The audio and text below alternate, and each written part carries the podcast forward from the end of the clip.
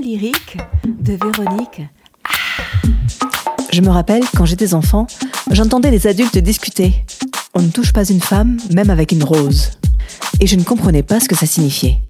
J'ai appris plus tard qu'une de ces dames avait connu l'enfer des violences intrafamiliales. Même à l'âge adulte, c'était une douleur tellement vive pour elle d'en reparler, car sa mère, dans l'incapacité de se défendre et de protéger ses enfants, pour fuir les crises de colère de son père, la fratrie était régulièrement placée. Les violences conjugales concernent tout le monde, n'importe quel milieu, sans distinction d'origine sociale ou ethnique. Que l'on soit magistrate ou illettré, chacune un jour peut y être confrontée. Les violences conjugales peuvent correspondre à des violences psychologiques, harcèlement moral, insultes, menaces, violences physiques, coups, blessures, violences sexuelles, viols, attouchements, ou violences économiques, privation de ressources financières et maintien dans la dépendance. En 2019, en moyenne, le nombre de femmes âgées de 18 à 75 ans qui, au cours d'une année, sont victimes de violences physiques et ou sexuelles commises par leur conjoint ou ex-conjoint est estimé à 213 000 femmes. L'auteur de ces violences est le mari, le concubin, le paxé, le petit ami, ancien ou actuel, cohabitant ou non. 7 femmes victimes sur 10 déclarent avoir subi des faits répétés. 8 femmes victimes sur 10 déclarent avoir également été soumises à des atteintes psychologiques ou des agressions verbales. Parmi ces femmes victimes, 18% déclarent avoir déposé plainte en gendarmerie ou commissariat de police suite à ces violences. En 2020, 82% des morts au sein du couple sont des femmes. Parmi les femmes tuées par leur conjoint, 35% étaient victimes de violences antérieures de la part de leur compagnon. Par ailleurs, parmi les 22 femmes ayant tué leur partenaire, la moitié, soit 11 d'entre elles, avaient déjà été victimes de violences de la part de leur partenaire. Au regard de ces chiffres catastrophiques et de cette réalité à laquelle notre société se doit de faire face, sans nier que la violence faite aux hommes existe, bien que très minoritaire, je vais volontairement polariser mon propos sur la lutte contre les violences faites aux femmes et aux enfants qui sont victimes directes et indirectes de ces actes odieux commis contre les femmes. C'est en 2009 que j'ai découvert le 3919 et j'ai pris connaissance de l'existence du 25 novembre. Le 25 novembre? Qu'est-ce que c'est? Il était une fois le 25 novembre 1960. Trois femmes dominicaines, les sœurs Mirabal, furent assassinées sur les ordres du chef de l'État dominicain. Puis, en 1993, l'Assemblée générale des Nations unies a adopté la déclaration sur l'élimination de la violence à l'égard des femmes, qui a défini le terme violence à l'égard des femmes comme tout acte de violence dirigé contre le sexe féminin et causant ou pouvant causer aux femmes un préjudice ou des souffrances physiques, sexuelles ou psychologiques, y compris la menace de tels actes, la contrainte ou la privation arbitraire de liberté, que ce soit dans la vie publique ou dans la vie privée. Résolution 48 10 41. Elle rappelle et incarne les mêmes droits et principes de la Déclaration universelle des droits de l'homme, soulignant le besoin urgent d'application à toutes les femmes des droits et des principes d'égalité, de sécurité, de liberté, d'intégrité et de dignité. Puis, le 17 décembre 1999, l'Assemblée générale de l'Organisation des Nations Unies a proclamé le 25 novembre comme Journée internationale pour l'élimination de la violence contre les femmes. L'ONU a invité les gouvernements, les organisations internationales et les ONG à organiser des activités pour sensibiliser le public aux problèmes de cette journée comme une célébration internationale. Le fameux 25 novembre. Ainsi, je lis dans Publi Paris du 25 novembre 2021, Rassemblement contre les violences faites aux femmes. À 18h30, une autre cause rassemblera les Parisiens, la lutte contre les violences faites aux femmes. Un rassemblement prévu, place Saint-Augustin, dans le 8e. La mobilisation sera dans le sillage du mouvement MeToo politique, porté par des élus collaboratrices et militantes qui dénoncent les violences sexuelles et sexistes dans la vie politique, alors qu'hier éclatait une affaire poussant Nicolas Hulot à se retirer de la vie publique.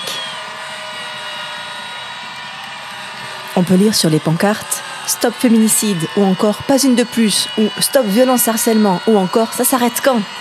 Et aussi, dans 15 féminicides, c'est Noël. Mais qu'est-ce que c'est qu'un féminicide? Le féminicide, c'est l'expression d'une domination masculine patriarcale et d'une volonté d'emprise. Les femmes seraient tuées parce que femmes. Le succès de hashtag MeToo et de hashtag Balance ton port témoigne de la gravité du sexisme dans notre société, à l'école, à la fac, dans la rue, sur Internet ou au travail. Les femmes sont obligées de trouver des stratégies en adaptant leur comportement à cette réalité-là et évitent certains lieux, certaines tenues, évitent les transports en commun ou ne sortent pas seules de chez elles. D'autres quittent leur travail ou se trouvent bloquées dans une relation violente, entre autres pour des raisons financières. Révéler, signaler, dénoncer, tout cela est crucial pour sortir de la spirale infernale.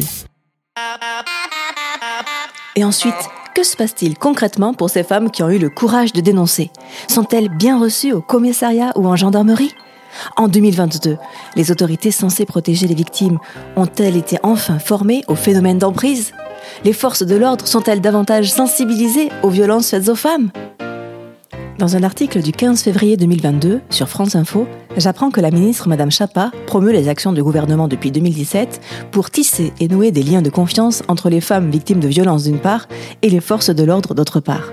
Elle fait justement état de 100 000 policiers et gendarmes formés à mieux accueillir les femmes dans les commissariats et gendarmeries. Elle explique qu'il y a 400 000 interventions de policiers et gendarmes par an pour sauver la vie des femmes, parfois même au péril de leur vie. Elle reconnaît néanmoins que des personnages grossiers, misogynes ou violents dans la police, hélas, il y en a. Révélation Mediapart du 15 février 2022. Bah évidemment, elle refuse la confrontation. C'est vraiment une pute, hein. comme par hasard. Putain. Elle refuse la confrontation. Comme par hasard. En fait, c'était juste pour lui casser les couilles, hein. je suis sûr ça, ça, ça dérange. Ah je, je, je sais pas, mais euh, la confiance c'est lui, je sais pas, il lui arrive un truc comme ça. Déjà, il faut m'abandonner. Ouais. Et après, elle va, elle va vouloir en fait une confrontation, histoire de lui couper la gueule encore plus euh, sur l'émission, quoi. Et, euh... Putain, bah, c'est grosse Bah, évidemment, elle refuse la confrontation. Hein. C'est vraiment une pute, hein, comme par hasard. Putain. BFM TV, le 15 février 2022. En réalité, tout commence dans la nuit du 4 au 5 février euh, dernier. Cette jeune femme, qui est âgée de 34 ans, passe la soirée dans un bar du quartier latin à Paris avec des amis. Elle est alcoolisée, elle sort vers 3 heures du matin et dans la rue, euh, elle est abordée, elle croise un groupe de personnes et elle sent très nettement quelqu'un qui lui touche euh, l'entrejambe. Elle se décide à aller déposer plainte, elle appelle la police, elle dépose une plainte et puis le lendemain, l'un des officiers du commissariat des 5e et 6e arrondissements de, de Paris la rappelle pour lui indiquer qu'il faut la réentendre sur les faits. Elle ne décroche pas et lui continue de parler, pensant avoir raccroché. Il s'exprime donc auprès de ses collègues au sujet de cette plainte, et c'est à ce moment-là qu'il tient des propos très outrageants à l'endroit de la plaignante, la traitant notamment de grosse pute à trois reprises. Mais alors, qu'est-ce que c'est qu'une confrontation? C'est un moment très agréable où une femme victime, après avoir subi des violences et avoir eu le courage de les révéler, doit se retrouver enfermée dans une toute petite pièce en présence de son agresseur présumé, qui, comme tout lâche agresseur qu'il est, va s'évertuer de nier ses actes ou, à force de pirouettes, va faire en sorte de faire porter la responsabilité de ses propres déviances sur la victime, ce qui aboutira au fameux parole contre parole. C'est un temps charmant où l'on oblige la femme victime à revivre un traumatisme côte à côte avec son agresseur. Or, dans l'inconscient collectif, tout le monde sait que la femme, alias Ève, coupable d'avoir cédé au serpent ou autre histoire de sorcière, est soupçonnée d'office de porter plainte pour rire. Ou plutôt, comme le déclare cet élégant policier, pour casser les couilles de l'agresseur. Puis, cette plainte est adressée au parquet, qui reçoit l'esprit de la confrontation, en d'autres mots, le déni magistral de l'agresseur, accompagné des précieuses indications des forces de l'ordre, tout à fait compatissantes. D'après vous, après que la femme victime ait eu la force de révéler l'agression en détail, c'est-à-dire revivre l'agression une première fois, ce qui en soi est déjà un nouveau traumatisme. Qu'elle ait porté plainte parfois en subissant des pressions des autorités pour qu'elle ne porte pas plainte, et qu'elle ait de nouveau à subir un nouveau traumatisme lors de la confrontation en revivant et en expliquant de nouveau en détail l'agression dont elle a été victime, mais cette fois-ci en présence de son agresseur, lequel niera tout. Alors d'après vous, que fait le parquet d'un tel torchon? Bon, en général, il classe sans suite. Et oui, même en 2022, il ne fait pas bon être victime en France. En ce qui concerne les violences sexuelles, en moyenne, le nombre de femmes âgées de 18 à 75 ans qui au cours d'une vie sont victimes de viol ou de tentatives de viol est estimé au minimum à 94 000 femmes. Dans 91% des cas, ces agressions ont été perpétrées par une personne connue de la victime. Dans 47% des cas, c'est le conjoint ou ex-conjoint qui est l'auteur des faits. Suite au viol ou tentative de viol qu'elles ont subi, seuls 12% des victimes ont porté plainte, qu'elles aient ensuite maintenu ou retiré cette plainte. Je sais pas compter où il y a un problème. Selon le ministre de l'Intérieur, les violences intrafamiliales représentent 45 interventions par heure. Il déclare qu'il ne se passe pas une journée sans que le GIGN ou le RAID aille libérer une femme ou des enfants pris en otage. Il ajoute que les violences intrafamiliales sont en train de devenir le premier motif d'intervention des policiers et gendarmes. Il y a eu, en 2020, 193 000 procédures. L'une d'entre elles concernait Shaines Bouta, 31 ans, brûlée vive dans la rue par son ex-conjoint après qu'il lui ait tiré dans les jambes pour la faire tomber. Cet homme avait pourtant été condamné en 2005 et 2020 pour violence conjugale. Une mission d'inspection avait abouti à une multitude de manquements. Shainez, femme et maman assassinée, laisse trois enfants de 5, 8 et 13 ans orphelins. Selon Le Monde, en France, près de 1400 femmes ont été tuées en 10 ans par leurs compagnons ou ex-conjoints, le plus souvent au moment d'une séparation.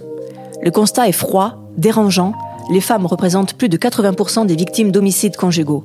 De façon récurrente, il apparaît qu'un homme veut posséder sa femme, elle tente de lui échapper, il la tue. La plupart de ces meurtres auraient pu être empêchés si la société avait su répondre aux nombreux signaux d'alerte qui ont été annoncés. En effet, Malheureusement, force est de constater que les femmes ne sont pas encore bien protégées en France, même quand les lois existent et qu'elles ont été votées, les magistrats, dans une forme de déni, rechignent de les appliquer. Je pense notamment à la loi du 9 juillet 2010 relative aux violences faites spécifiquement aux femmes, aux violences au sein des couples et aux incidences de ces dernières sur les enfants. Pourtant, les magistrats ont les moyens d'agir. Ils ont comme outil l'éloignement du conjoint violent du domicile, la suspension de l'autorité parentale pour le conjoint violent, mais aussi l'ordonnance de protection de la femme victime de violence, et enfin le bracelet anti-rapprochement, mesure mise en place dans le cadre de la loi du 28 décembre 2019 visant à surveiller les auteurs de violences conjugales pour les empêcher de s'approcher de leurs victimes. Et il y a de quoi s'inquiéter quand on sait que 30% des conjoints violents détiennent une arme. Ensuite, une autre réalité à laquelle nous devons faire face, c'est que la justice n'est pas armée pour faire face aux personnalités perverses et en général tombe dans le piège de la victimisation du destructeur qui instrumentalise la justice à ses fins au détriment des vraies victimes, femmes et enfants. Je suis assez stupéfaite de découvrir et de constater qu'alors que les femmes ne sont pas protégées et continuent d'être tuées ou violentées par leurs conjoints ou ex-conjoints, qu'il n'existe pas assez de structures pour les accueillir lorsqu'elles fuient avec leurs enfants le domicile conjugal, de voir que l'État soutient de curieuses nouvelles associations, un peu comme le ferait l'avocat d'un auteur de violence pour justifier de ces actes inadmissibles, qui œuvrent en sous-marin en faveur d'une victimisation des auteurs de violence, de sorte que la femme victime et l'homme auteur se retrouvent au même niveau, dos à dos, en médiation soit une version très pervertie qui fait apparaître une vision lésée et inversée de la protection des vraies victimes, sorte de coup de massue supplémentaire faite aux femmes. Enfin, pour terminer cette chronique, j'ai une pensée toute particulière pour le parent pauvre de cette triste réalité. En France, 4 femmes sur 5 sont en situation de handicap et subissent des violences ou des maltraitances de tout type. 35% des femmes en situation de handicap subissent des violences physiques ou sexuelles de la part de leur partenaire, contre 19% des femmes dites valides. Or, comme nous l'avons vu, pour toute femme, il est déjà extrêmement difficile en France de faire valoir ses droits. Ces femmes en situation de handicap sont souvent discréditées en raison de leur handicap et les auteurs qui savent qu'elles seront moins entendues en abusent. Ce sont des proies idéales. Or, il est urgentissime de protéger en particulier les femmes en situation de handicap de toute forme de violence. Ce sont elles les oubliées du système. Aussi, si vous ou votre voisine êtes confronté à tout type de violence, que vous soyez homme ou femme, vous pouvez agir. Il existe notamment le 3919, le 08 Victime, le CIDF, France Victime et aussi l'association des maltraitances Moi j'en parle. Aujourd'hui, j'ai accepté d'être l'une des 500 marraines qui œuvrent en faveur de l'élimination des violences faites aux femmes. Ce sont des actions pédagogiques et de sensibilisation à travers une exposition itinérante du 25 novembre 2021 au 25 novembre 2022 partout en France. Même si le premier pas est le plus difficile et que le conjoint violent promet de faire des efforts ou de ne plus recommencer, pour que cesse toute violence, il est vital d'en parler. Je vous laisse méditer et je vous dis à la semaine prochaine.